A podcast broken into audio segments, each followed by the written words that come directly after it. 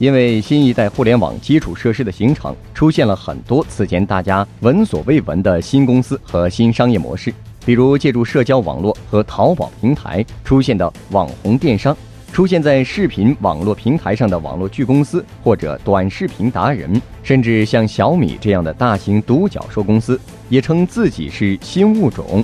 商业新物种的出现已经是共识，只是如何定义新物种，每个人都会有自己的看法。前不久，场景实验室创始人吴声从他的角度总结出他认为新物种的五个特征：第一，意义覆盖。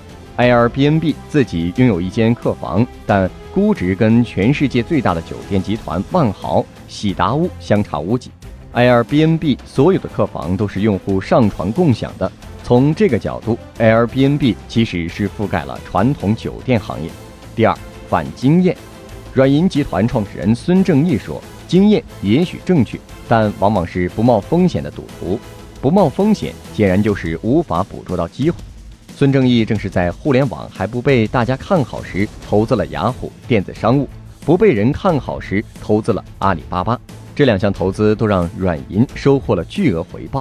第三，场景流，在场景流动下，今天所有的公司都必须是游戏公司。在非游戏场景中，也应该使用游戏元素和设计来占据用户心智。像国航的白金卡，就用积分体系营造出了打怪升级体验，让很多人为了积分而只坐国航航班。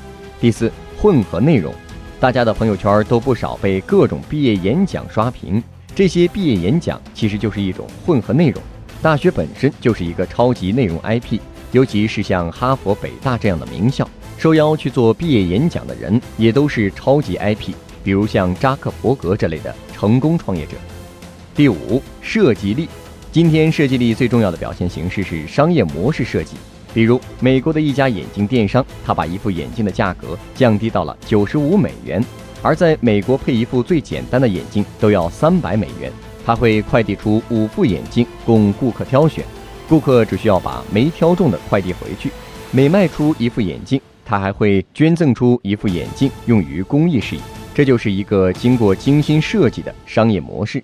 获取更多创业干货，请关注微信公众号“野马创社”。